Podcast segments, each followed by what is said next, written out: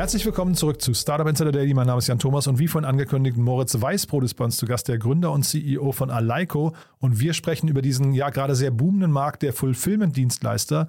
Ihr wisst ja, diese ganzen Direct-to-Consumer-Brands suchen irgendwie nach Methoden, ihr Fulfillment zu optimieren und ja, möglichst outzusourcen. Und da gibt es verschiedene Anbieter. Wir hatten hier den Gründer von Hive schon im Podcast, wir hatten die Gründer von Everstocks im Podcast. Und jetzt, wie gesagt, kommt Aleiko um die Ecke, machen das ein bisschen anders als die anderen, äh, aber nicht weniger überzeugend, würde ich sagen. Und auch Aleiko hat gerade eine 30 Millionen Dollar Finanzierungsrunde abgeschlossen, angeführt von Next47 und von Tiger Global. Und ihr seht schon, ja, wo Tiger Global draufsteht, müsste Qualität drin sein, zumindest so der oberflächliche Eindruck. Ob es stimmt, hören wir gleich. Ich wollte aber noch kurz hinweisen auf das Gespräch vorhin. Um 13 Uhr war bei uns zu Gast Niklas Hellemann, Gründer und Managing Director von SoSafe. Und da haben wir gesprochen über den Cybersecurity-Markt. SoSafe hilft Großunternehmen dabei, ihre Mitarbeiter zu schulen, damit die nicht auf dumme E-Mail-Tricks reinfallen. Das machen sie wirklich sehr, sehr clever. Sind da zwar eigentlich ein SaaS-Modell, Nichtsdestotrotz sind sie auch sehr edukativ und ich finde, sie haben einen coolen Ansatz gefunden und das finde nicht nur ich, das finden auch die Investoren, die gerade 73 Millionen Dollar investiert haben in SoSafe. Solltet ihr euch mal anhören, war ein tolles Gespräch, hat mir auf jeden Fall großen Spaß gemacht. Das findet ihr, wenn ihr ein bisschen zurückscrollt in eurem Feed, dann wie gesagt heute um 13 Uhr. Ja, und noch kurz der Hinweis auf morgen. Morgen heißt es hier wieder Best of OMR Reviews. Ihr wisst ja, wir fragen jeden unserer Gäste im Interview immer nach ihrem Lieblingstool. Und da gibt es wieder ein Best of. Wir haben festgestellt, das gefällt euch richtig gut, macht euch Spaß, das anzuhören. Ist ja auch wirklich hochinteressant, denn man bekommt ja jedes Mal zehn coole Tools vorgestellt auf einmal und vor allem auch erklärt, wie Unternehmen oder die Einzelpersonen das anwenden. Also sehr inspirierend. Das kommt dann, wie gesagt, morgen am Samstag. Und am Sonntag heißt es dann Startup Insider Read Only, wie jeden Sonntag, unser Bücherpodcast. Meine liebe Kollegin Annalena Kümpel stellt Autorinnen und Autoren vor, die ihre Bücher vorstellen. Und so auch diese Woche. Dieses Mal zu Gast ist Anna Wörner. Sie hat ein Buch geschrieben, das heißt Virtuelle Zusammenarbeit. Kreativ und inspirierend, Methoden und Tools für besseres Coworking. Und da ist der Name wirklich Programm, denn auch das Buch ist ein Buch, das ist ein Produkt von mehreren Personen. Insgesamt sechs Autorinnen und Autoren haben zusammengeschrieben und haben das Buch rein virtuell erstellt. Das heißt, es war quasi so eine Art Self-Fulfilling Prophecy. Sie haben das Buch tatsächlich im Coworking-Modus erstellt. Da kann man wahrscheinlich relativ viel lernen, vor allem wenn man im Remote-Bereich unterwegs ist. Äh, ich glaube, es ist sehr, sehr inspirierend. Von daher hört euch das mal an. Ihr wisst ja, sonntags ist es immer sehr entspannt und deswegen ist ein Bücherpodcast genau das Richtige, hoffe ich zumindest, für einen schönen Sonntagmorgen oder den Spaziergang durch den Park am Nachmittag. So, genug der Vorrede. Jetzt kommen noch kurz die Verbraucherhinweise und dann geht's hier los mit Moritz Weißbrot, dem Gründer und CEO von Aleiko. Startup Insider Daily. Interview. Super, ja, ich freue mich. Moritz Weißbrot ist hier, Founder und CEO von Aleiko. Hallo Moritz. Hallo Jan, freue mich sehr dabei zu sein. Ich freue mich auch sehr und wir sprechen über einen Markt, der von außen betrachtet zumindest relativ heiß ist, ähm, weil mhm. ich hier immer wieder ähm, ja, Unternehmen habe, die ich so vermeintlich als ein bisschen in eurem Wettbewerbsspace ähm, verorten würde. So Hive und Everstock waren hier schon zu Gast. Aber erzähl mal, was macht ihr anders?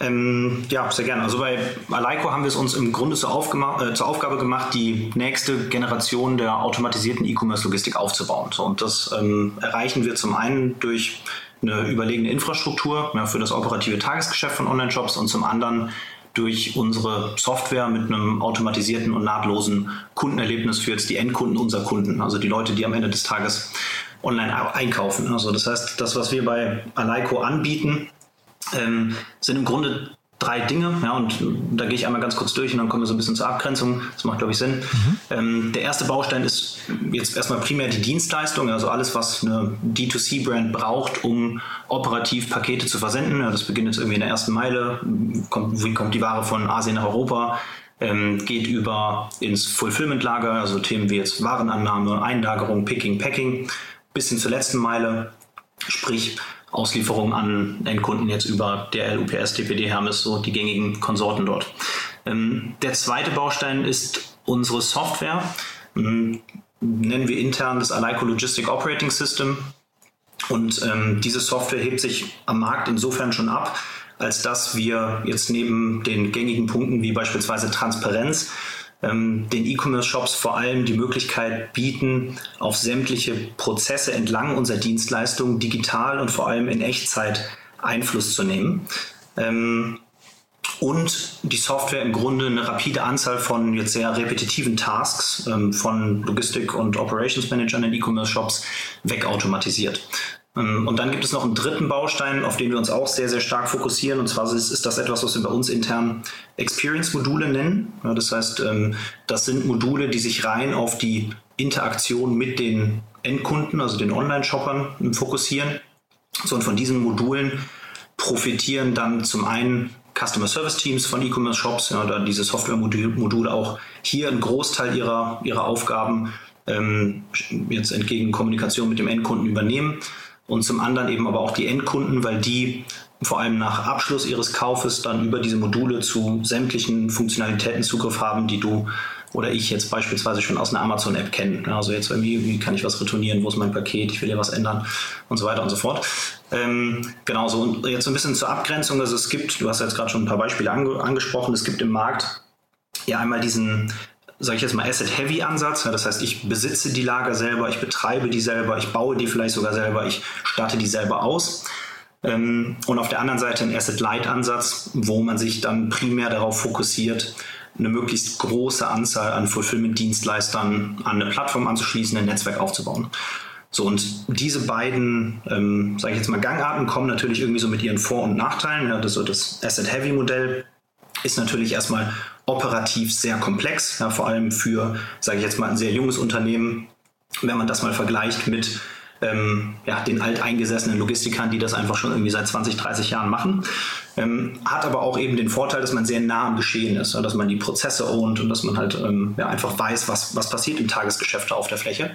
So und ähm, dem gegenüber steht dann das Asset-Light-Modell, was jetzt aus meinen Augen tendenziell eigentlich erstmal einen Tacken schneller ist, ja, weil man halt in der Lage ist, eine sehr ähm, ja, große Anzahl an Fulfillment-Dienstleistern und vor allem eben auch eine sehr ähm, komplementäre, ein sehr komplementäres Setup an Logistikdienstleistern aufzubauen. Also man kann halt zum Beispiel den besten für Food, den besten für ähm, Fashion, den besten für Kosmetik suchen.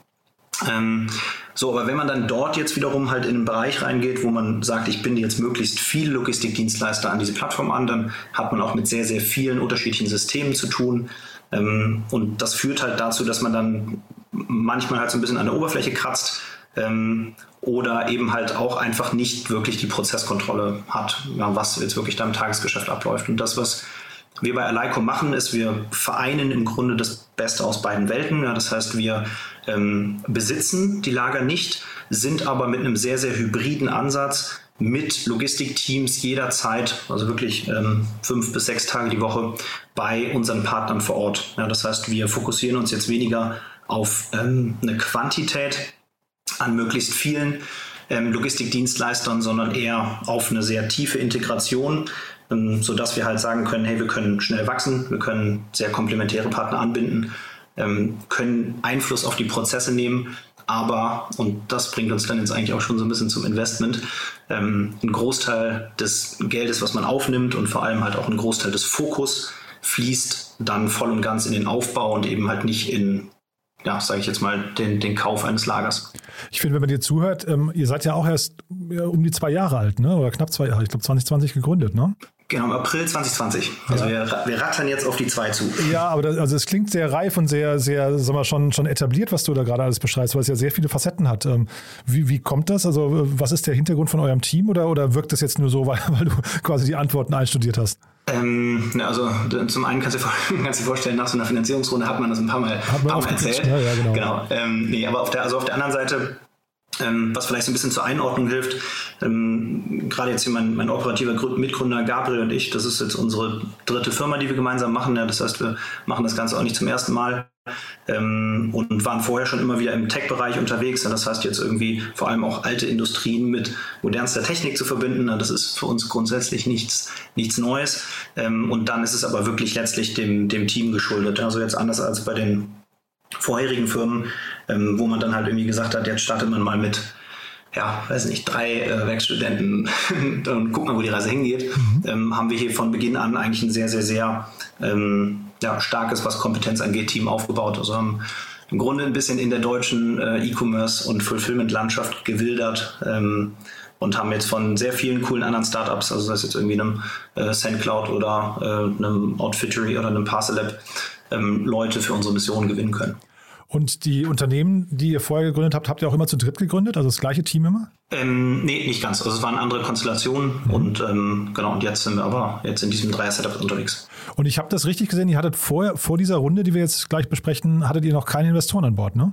Genau, also es gab so ähm, kleinere Wandeldarlehen, aber ähm, nichts wirklich Weltbewegendes. Also ah, die habe ich im Handelsregister aber noch nicht gefunden, ne? Kann das sein? Ja, also. Genau, also es äh, passiert jetzt alles in dieser Runde. Wie gesagt, das ist nicht mhm. wirklich, nicht wirklich äh, der Rede wert. Mhm. Ja, das heißt, ähm, das ist jetzt neben quasi der ersten richtigen Finanzierungsrunde auch der Moment, wo wir das erste Mal wirklich aus der Deckung gekommen sind. Also wir waren jetzt sehr, sehr lange, ähm, wirst auch draußen jetzt nicht wirklich viele über uns finden, sehr, sehr lange so ein bisschen unter dem Deckmantel unterwegs. Ja, finde ich, find ich sehr spannend. Aber jetzt lass uns mal diese, diese drei Modelle, also euers und das äh, Asset Light und Asset Heavy Modell mal gegenüberstellen. Also jetzt stelle ich mir vor, ihr steht alle drei vor dem gleichen Investor und pitcht euer Modell.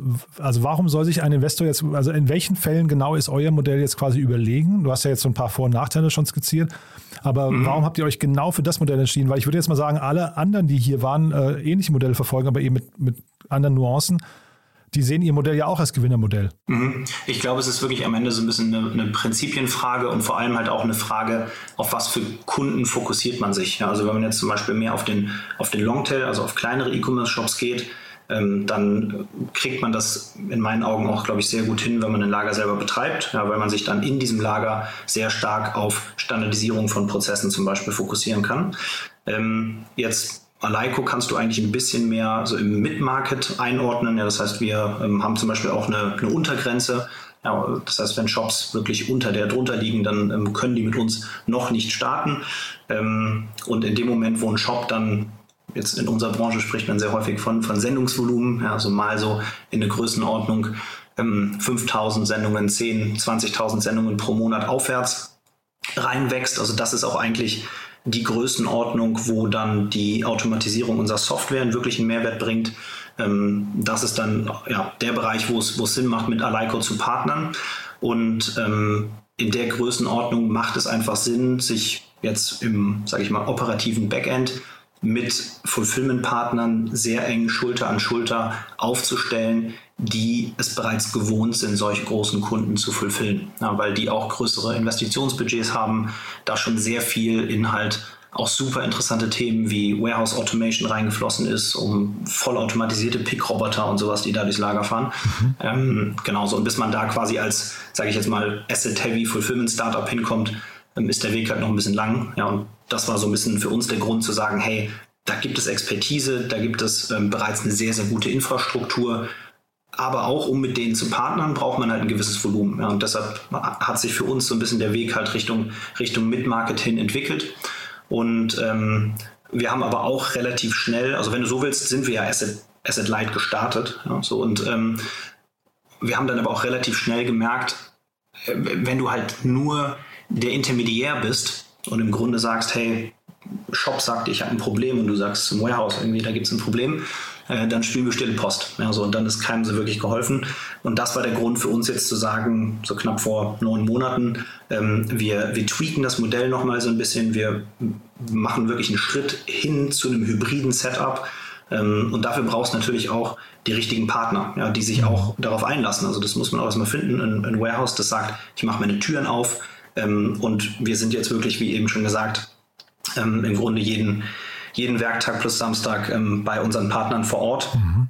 um dann eben halt, wenn es mal, mal brennt, wenn es Klärfälle gibt, ähm, direkt einschreiten zu können. Und jetzt diese Finanzierungsrunde, lass uns darüber mal sprechen, weil ich finde ja eure Investoren total spannend. Ne? Also mhm. Next 47 habe ich gesehen, das ist der Siemens äh, VC-Arm, ne? Genau, korrekt. Genau, und dann habt ihr aber, und das habe ich noch nie gesehen, in eurer Pressemeldung nicht, nicht erwähnt, dass Tiger Global bei euch eingestiegen ist. Das finde ich ja mhm. mega spannend. Warum erwähnt man sowas nicht mehr? Ähm, das ist ja eigentlich ein Aushängeschild. Ähm, also wir sind natürlich jetzt irgendwie erstmal sehr froh darüber, dass wir mit Next 47 und eben auch Tiger Global zwei so renommierte Investoren für uns mhm. gewinnen konnten. Ähm, und auch genau wie du gesagt hast, also was mich besonders stolz macht, ist ähm, die Kombination eigentlich aus beiden. Also wir haben einmal mit Next 47 ähm, einen Investor mit einer sehr, sehr starken Logistik- und Supply Chain-Expertise, ähm, mit jetzt auch bisherigen Investments in Firmen wie Sender oder GoPuff oder Bring zum Beispiel. Ähm, und dann auf der anderen Seite mit Tiger Global eben ein Investor mit halt sehr tiefen Taschen und dem Brandname. So und ähm, um die Sache jetzt halt nicht zu sehr aufzubauschen, also ich würde Tiger Global jetzt vorab auch erstmal irgendwie so ein bisschen als den Investor einkategorisieren, der er ist, ja, beziehungsweise wie sie auch mit ihrer Investmentstrategie agieren. Und das ist in meinen Augen halt ganz klar ein Investor, der in Industrien investiert. Ähm, und in diesem Fall halt eben in die lukrative Branche Fulfillment für E-Commerce-Unternehmen. Ähm, so, und da gibt es auch jetzt nicht nur Aleiko und andere. Das ist ja so ein bisschen das, worauf das Ganze jetzt hinausgeht. Ähm, blickt man zum Beispiel auch in die USA, sieht man da auch einige Tiger Investments in, in ähnlichen Bereichen. Also mhm. und ähm, das, äh, ja, das, das mit dem Press-Announcement hat sich im Grunde so ergeben.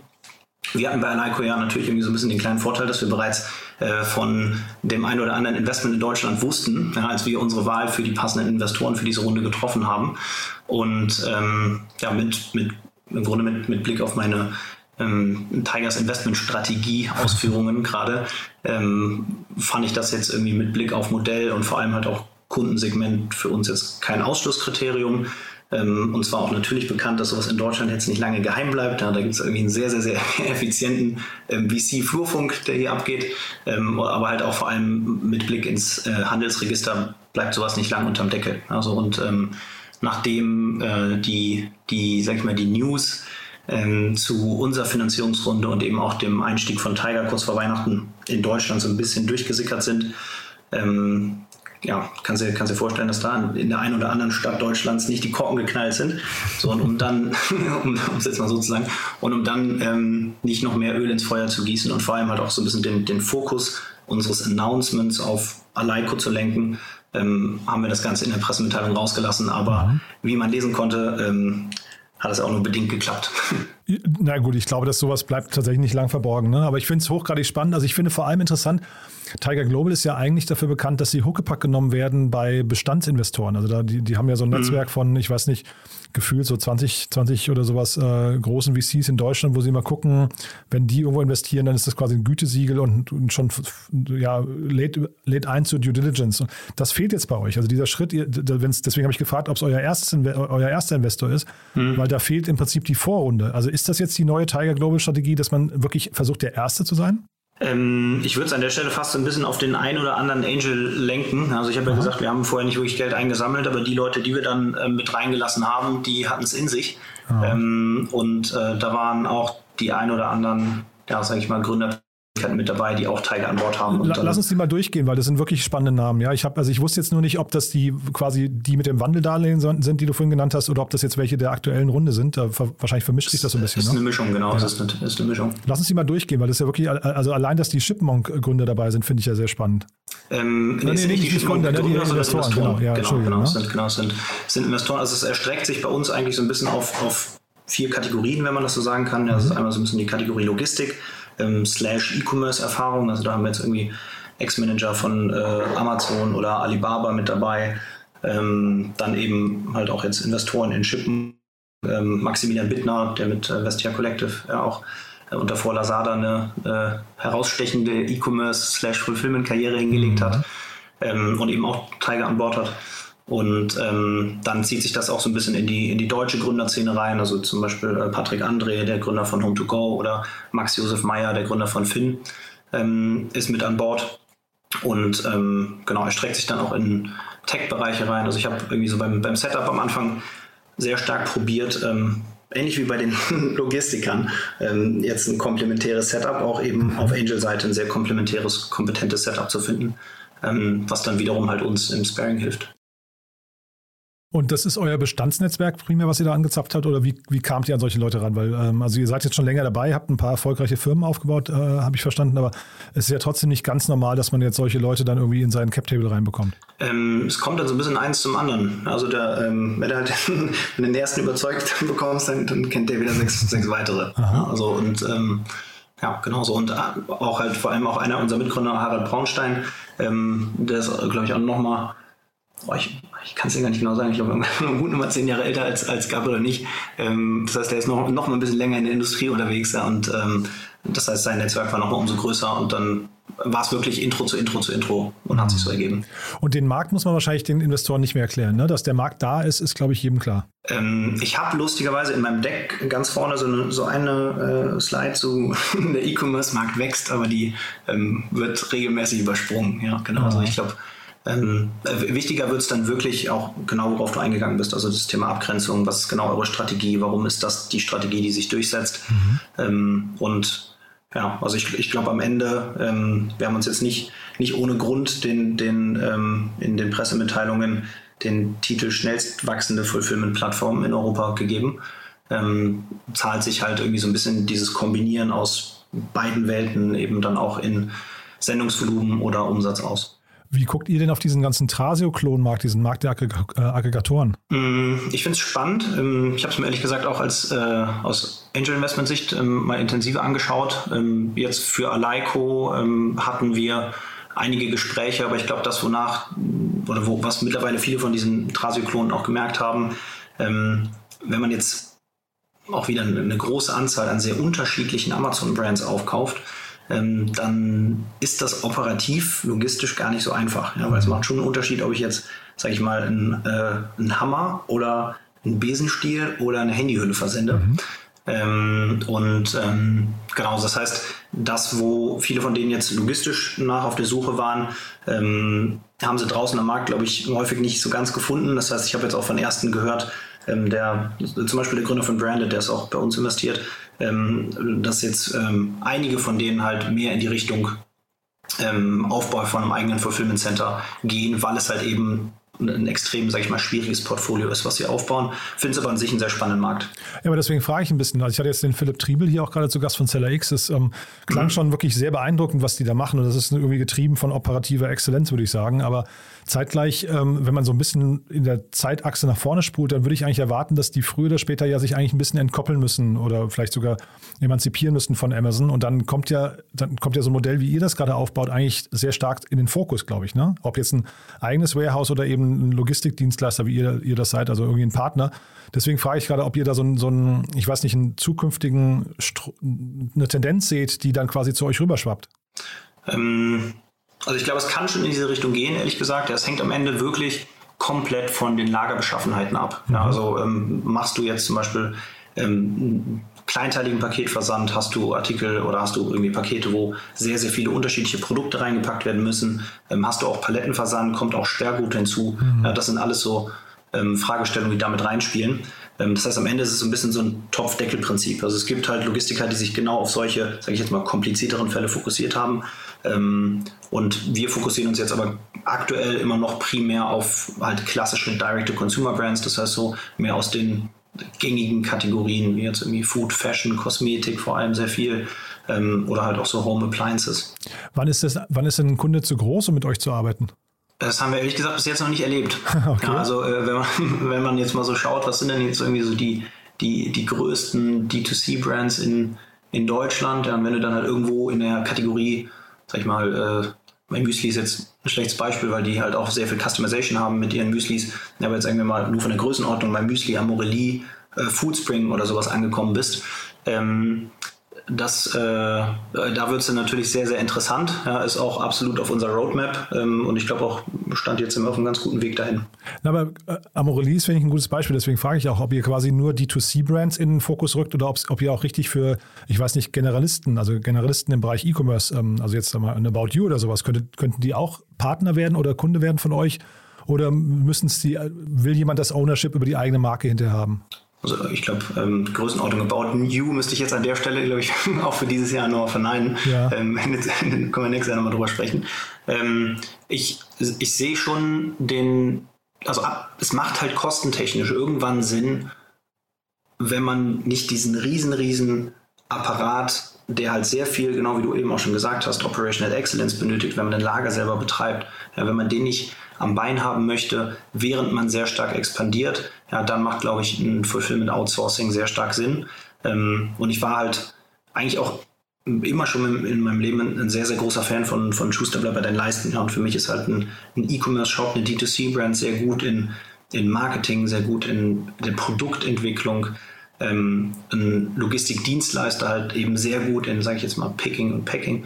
Ähm, und wir sehen uns dann halt einfach als, als automatisierte Tech-Plattform in unserer Expertise, nämlich halt so ein bisschen das Alte mit dem Neuen zu verbinden und halt sehr viele repetitive Prozesse wegzurationalisieren, ähm, dann auch dort eben in unserer Expertise. Ja, und so, so wird das halt wirklich gerade zu so einer Win-Win-Win-Situation und äh, mit der fahren wir, glaube ich, ganz gut.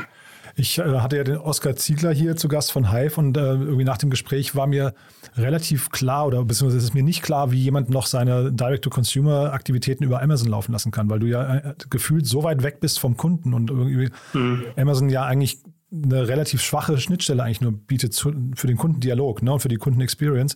Äh, also ich weiß gar nicht, also was muss denn Amazon tun, um überhaupt dauerhaft im Spiel zu bleiben an der Stelle? Oder, oder glaub, siehst du die nicht als Wettbewerber an der Stelle? Doch, wahrscheinlich schon, ne? Ja, also jetzt in unserem Fall nur bedingt. Also das heißt, die, die Kunden, die jetzt bei uns wirklich versenden, die bei uns platziert sind, ähm, das sind schon sehr starke mit, sage ich jetzt mal, eigenen, das ist auch mittlerweile dann irgendwie Shopify Plus aufwärts, ähm, Shops gewachsene Brands. Größenordnung auch, ne? Genau, und ähm, ich, also der klassische Amazon FBA-Händler ähm, oder auch halt die Produkte, die primär auf Amazon verkauft werden, sind jetzt in meinen Augen nicht die klassischsten Direct-to-Consumer-Produkte. Also das heißt, ähm, und äh, genau wie du auch gesagt hast, also Shopify und auch die ganzen anderen Shopsysteme, die es da draußen gibt, haben ja im Grunde den, den, Zugang, den, den, den Zugang zu, diesem, zu dieser Selbstbestimmtheit mhm. ähm, demokratisiert. Also und ähm, es ähm, macht in meinen Augen als Brand auch absolut Sinn. Also ich habe lustigerweise damals auch eine eigene Direct-to-Consumer-Brand gegründet, ähm, wo wir Ingwer-Shots verkauft haben. Mhm. So, das wäre jetzt erst recht kein Amazon-Produkt gewesen. Ähm, aber du bist bei Amazon im, im Grunde abhängig. Du bist abhängig vom Algorithmus. Du hast keinen, du ownst deine Kunden nicht so wirklich. Ähm, und es passt in meinen Augen auch nicht so ganz zusammen, wenn du dich jetzt sage ich mal, über Social Media Kanäle, Instagram und Co. sehr stark darauf fokussierst, eine sehr enge Bindung mit deinen Kunden aufzubauen und dann kommt dein Paket oder dein Produkt, ja, sagen wir jetzt mal irgendwie ein, ein Lipgloss oder so, kommt dann in so einem braunen Amazon-Schuhkarton an. Also und das, ähm, genau, das, das, das passt eigentlich nicht zu dieser End-to-End-Brand-Experience. Das ist ein Bruch, und, ne? ähm, Genau, das ist, genau, das ist ein Bruch. Das, das beschreibt es eigentlich ganz gut. Und darauf fokussieren wir uns sehr stark. So, und mit diesen Software-Modulen, die halt ähm, mit dem Endkunden direkt in Kontakt treten, ähm, fokussieren wir uns halt im Grunde darauf, die, die gleichen Funktionalitäten, die du jetzt schon aus einer Amazon-App kennst. Also wir, wir, müssen ja alle sagen, wir sind alle komplett gebrandet bei Amazon. Ja, wir wollen schnell Pakete bekommen und wir sind es auch gewohnt, schnell unser Handy zu zücken und irgendwie mit drei Klicks ähm, ist die Bestellung fertig. Und wir sind es auch gewohnt, irgendwie nach Bestellung ähm, die Möglichkeit zu haben, irgendwie mal schnell in der App ähm, in der Amazon-App eine Adresse zu ändern oder das Paket umzurouten oder einen Artikel hinzuzufügen oder was zu stornieren oder retournieren oder sowas. Ja, und das haben wir ja häufig im Direct-to-Consumer-Markt nicht. Also, und das ist auch der Grund, warum halt viele dieser Direct-to-Consumer-Brands da draußen sehr große Customer-Service-Abteilungen aufbauen müssen, mhm. weil halt mit diesen Kunden halt sehr viel über E-Mail und Telefon kommuniziert wird. Ja, und ähm, das ist dann wiederum, wenn man jetzt mal wirklich so ein bisschen betriebswirtschaftlicher spricht, ähm, ist das in so einer Vollkostenrechnung für eine eine stark wachsende Direct-to-Consumer-Brand, die sich halt viel lieber auf Expansion fokussieren würde, ein richtiger Klotz am Bein. Ja, und ähm, da gehen wir halt sehr stark mit unseren Automatisierungsmodulen drauf und ähm, helfen im Grunde beiden, also helfen dem Shop, ähm, diesen Klotz im Grunde loszuwerden und helfen ihren Kunden auch einfach ein besseres Einkaufserlebnis zu haben.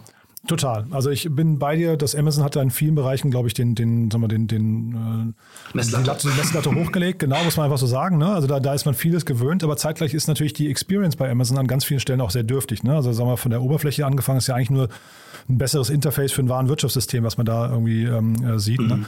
Bis hin eben zu dem, zu dem Dialog oder der Kundenbindung und den Möglichkeiten, irgendwie auch mal nach Kundenzufriedenheit zu fragen und so. Also deswegen, ich finde den Weg, den ihr da jetzt einschlagt oder auch wir, eure Wettbewerber, wenn man sie so nennen darf, Everstocks oder, oder Hive und so weiter, das finde ich einen total logischen Schritt und eigentlich, ich glaube, jede Marke, die nah an den Kunden möchte, also entweder Amazon verändert sich da irgendwann, ja, und bietet mehr solche Kanäle an, oder es ist eigentlich eine Frage der Zeit, bis die größeren Marken, die irgendwie etwas aufbauen möchten, auch weggehen von Amazon und solche Lösungen wie euch suchen. Ne? Hm, ja, stimme ich dir zu. Ja. So gut zusammengefasst. Ja, ja. Äh, und sag mal jetzt Internationalität, was also wo geht jetzt da die Reise? Weil ihr müsst ja natürlich, wenn ihr so ein Tiger Global überzeugt, wie, wie lange hat das eigentlich gedauert, die zu überzeugen? Ähm, ich hatte in der Tat ein Telefonat. das gibt's nicht, echt. Also deswegen finde ich das immer wieder so beeindruckend, wie die vorgehen. Ja, die haben ja, ich glaube, das war ja pro Tag ein Investment, glaube ich, letztes Jahr, ne? Pro Werkteil. Ich glaube 1,3 sogar. Also wirklich, wo du dir denkst, das kann nicht sein. Irre, ja. Und dann halt auch mit Beträgen. Das sieht man ja jetzt auch bei euch wieder. Ne? Das ist ja wirklich, das sind ja echt alles Hausnummern. Und ihr seid ja vergleichsweise noch ein kleines Ticket sogar für die, ne? Ja. Also äh, erstaunlich. Was ist jetzt so die Story für die? Also wo, wo geht für euch die Reise hin? Ähm, ihr habt jetzt Europa hier quasi schon als führend bezeichnet, aber Also ist das Stand heute schon so oder wachst ihr da noch rein? Und wenn ja, wie geht es denn weiter? Ähm, also wir fokussieren uns jetzt halt auch vor allem mit dem Investment in, sage ich jetzt mal, zwei Arten des, des Firmenausbaus. Das ist einmal natürlich auf der technischen Seite, also wenn jetzt unser Tech-Team auf so knapp 50 Vollzeitentwickler hochskalieren, um einfach noch mehr Automatisierung in die Plattform reinzubringen. Ähm, und dann auf der anderen Seite natürlich das, das Thema Expansion sehr aggressiv angreifen. Ähm, ich glaube jetzt entgegen von Amazon wird jetzt nicht unsere Strategie sein, in jedem Land 32 Fulfillment-Zentren aufzubauen, zumal wir ja auch irgendwie mit, äh, ja, sage ich jetzt mal, eh schon sehr, sehr großen Fulfillment-Dienstleistern zusammenarbeiten, ja, die auch schon sehr viele Volumen ins Ausland versenden, also wo man dann auch sehr einfach zum Beispiel ähm, direkt das in der, in der Logistikfachsprache nennt man das Direct Injection, ja, direkt irgendwie in, in das französische Postnetz oder sowas einspeisen kann. Ähm, das heißt, unsere Expansion fokussiert sich jetzt in dem ersten Schritt einmal auf eine kommerzielle, ja, das heißt, wie ähm, ähm, wir sind gerade dabei, ähm, Vertriebsteams in jetzt Märkten wie UK oder auch den USA oder Australien aufzubauen, ähm, um diesen Brands ein Fulfillment aus Zentraleuropa heraus ähm, im Grunde für Gesamteuropa ähm, anbieten zu können und fahren damit halt auch ganz gut. Aber wenn du jetzt mal, ich weiß nicht, hast du schon mal bei einer, bei einer amerikanischen oder australischen E-Commerce-Brand bestellt, dann wartest du ja. halt irgendwie schön drei Wochen auf dein Paket. Mhm. Ähm, und viele von denen finden es auch einfach oder kriegen es auch einfach aus, aus Convenience-Gründen nicht so wirklich hin, jetzt hier mit einem deutschen oder einem französischen oder einem polnischen Fulfiller, die dann auch in einer anderen Zeitzone arbeiten, ähm, ins, ins äh, Geschäft zu kommen. Ja. Und wir stellen denen im Grunde halt ähm, zum einen halt unser Netzwerk zur Verfügung und zum anderen aber auch eine Software, wo sie komplett in ihrer Zeitzone ähm, arbeiten können und, und damit laufen wir ganz gut. Ja. Wie weit seid ihr denn in so Bereichen von Sender und Forto mit drin dann auch? Also sind das auch so Geschäfts-, also klingt so ein bisschen so, als würdet ihr zumindest euch so ein bisschen in deren Bereich auch vorwagen, ne? Mm, ja, ähm, ja, nee, eigentlich nicht so richtig. Also in, in so im Bereich erste Meile haben wir jetzt halt aktuell noch, ja, also mehr Partner wie ähm, zum Beispiel ein Kühn und Nagel oder ein DB Schenker, mhm. ähm, mit denen wir uns jetzt schon darum kümmern, hey, wie, wie kommt die Ware von, sag ich jetzt mal wirklich China nach Deutschland? Ähm, dass wir da irgendwann hinwachsen, ähm, sind ja jetzt auch quasi Portfolio-Nachbarn, ähm, würde ich jetzt mal, würde ich jetzt mal nicht, äh, nicht anzweifeln, ähm, dass auch solche Partnerschaften Sinn machen. Ne? Ja, also mega spannend. Jetzt kann ich gar nicht beurteilen, wahrscheinlich können wir noch lange reden, aber ähm, haben wir was Wichtiges vergessen jetzt für den Moment aus deiner Sicht? Mm, in meinen Augen nicht. Ich glaube, ähm, haben das Wichtigste. Wahrscheinlich sucht ihr Mitarbeiter, ne? Das können wir vielleicht noch kurz ansprechen. Wir suchen Mitarbeiter, ja. ja also ich glaube auf, auf allen Stellen, also äh, in München und remote. Also jetzt, ich glaube, Corona hat irgendwie jede, jede junge Firma ähm, wahrscheinlich weniger stark getroffen als die Alteingesessenen. Mhm. Ja, das heißt, äh, wir sind eigentlich, also das, das, Kernteam sitzt in München, aber der Rest ist eigentlich auch durch Deutschland verteilt. Also würde ich mal sagen, locker ein Viertel der Firma ähm, arbeitet full remote. Und wir suchen aktuell jetzt auf allen Positionen, wie das halt ähm, nach einer Finanzierungsrunde so ist. Und ähm, ja, machen da aber bisher echt ganz gut Progress. Jeden, den es interessiert, ähm, kann gerne mal bei uns auf der Website vorbeischauen. Würden uns freuen. Startup Insider Daily. One more thing. Präsentiert von OMR Reviews. Finde die richtige Software für dein Business. Also wirklich sehr beeindruckend, Moritz, muss ich sagen. Ähm, und Stichwort Remote, äh, das bringt uns vielleicht zu unserem Tooltip. Du weißt ja, wir haben mit OMR Reviews eine tolle Kooperation, wo wir immer noch mal unsere Gäste bitten, ihr Lieblingstool vorzustellen. Und äh, das klingt so, als hättest du eins aus dem Bereich Remote. Ähm, ich habe eins aus dem Bereich Remote, äh, aber wahrscheinlich auch eins, was du schon sehr häufig gehört hast. Ähm, ich würde es aber trotzdem noch mal ganz gerne in einer anderen Facette darstellen. Und zwar würde ich jetzt noch mal ähm, bitte kreuzige mich nicht, Notion hier auf den Tisch bringen. ähm, ich ich, ich glaube, weil dieses Tool immer noch unterschätzt wird. Also ich glaube, viele nutzen das halt irgendwie für eigene To-Do-Listen oder für, äh, sage ich jetzt mal, irgendwie One-on-One-Check-ins. Ähm, und Notion hat aber jetzt vor allem in den letzten Monaten, was jetzt irgendwie Product Releases angeht, sowas von PS auf die Straße gebracht, ähm, dass man mittlerweile wirklich alles damit selber nachbauen kann. Ähm, und äh, wir haben jetzt die letzten Wochen ähm, wirklich damit verbracht, unser gesamtes OKR-Management ähm, in Notion unterzubringen. Ja, das heißt, ähm, konnten uns damit auch komplett lösen von jeglichen ähm, ja, OKR-Software-Tools, die es da draußen ja auch wiederum für teures Geld gibt. Also man rennt ja irgendwie so als junges Software-Startup sehr schnell ähm, in die Richtung, irgendwie jetzt habe ich hier Zoom und da Slack und da Notion und da äh, Loom und da das, ja, und ähm, dann, dann steht irgendwann der, der Finanzkollege vor der Tür ähm, und sagt, was ist hier los? Ja, und ähm, ja, das ist wirklich, kann ich jedem ans Herz legen. Man muss sich aber ein bisschen reinfuchsen. Es gibt mittlerweile, das habe ich auch festgestellt, ähm, Jan, es gibt mittlerweile auf YouTube so wirklich so Notion Geeks, die mhm. ähm, dir dann erklären, wie du damit richtig umgehst. Ich wollte es gerade empfehlen, weil ich habe mir dazu auch eine ganze Reihe an Videos angeguckt. So Getting Things Done mit Notion und sowas ist wirklich hochgradig ja. spannend und du kannst ja sehr viele ähm, Formeln hinterlegen. Es hat ja so, man kann sagen, so eine halbe Datenbankfunktion, so ein bisschen wie Airtable fast ist da schon äh, integriert. Mhm. Ne? Also ist ja, wirklich genau, also die Formeln sehen bei uns aus, du denkst, du bist irgendwie äh, tief in Excel. Genau, aber äh, dass, dass Notion sowas kann, ist ja erstmal irgendwie die Voraussetzung, wie tief man es dann benutzen möchte oder wie, wie sehr man, wie schnell man reinwächst, ist dann jedem selbst überlassen. Aber die Möglichkeiten sind, glaube ich, endlos, ne? Mhm, ja. Super. Und das heißt bei euch, ihr seid dem entsprechend OKR gesteuert und das geht alles tatsächlich in Notion. Das, das ist mir jetzt neu, ja?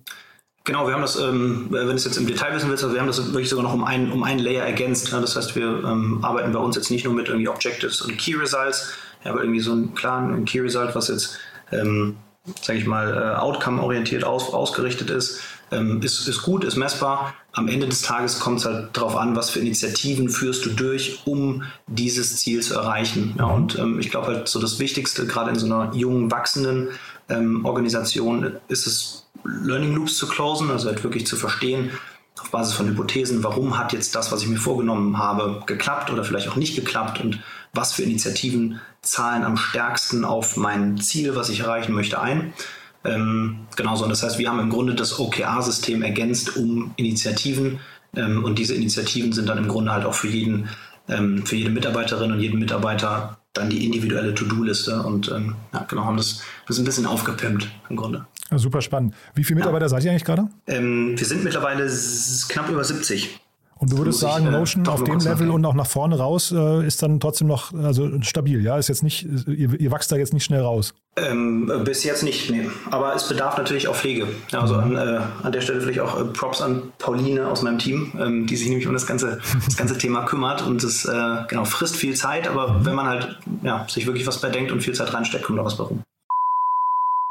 Das Segment One More Thing wurde präsentiert von OMR Reviews. Vergleiche Business Software mit Hilfe von tausenden echten Nutzerbewertungen. Alle weiteren Informationen auf omr.com/reviews. Moritz, also wirklich sehr, sehr spannend, muss ich sagen. Hat mir großen Spaß gemacht. Beeindruckend, was ihr da aufbaut. Und lasst uns in Kontakt bleiben. Wenn es bei euch große Neuigkeiten gibt, dann jederzeit wieder, ja? Sehr gerne, Jan. Vielen Dank für die Einladung.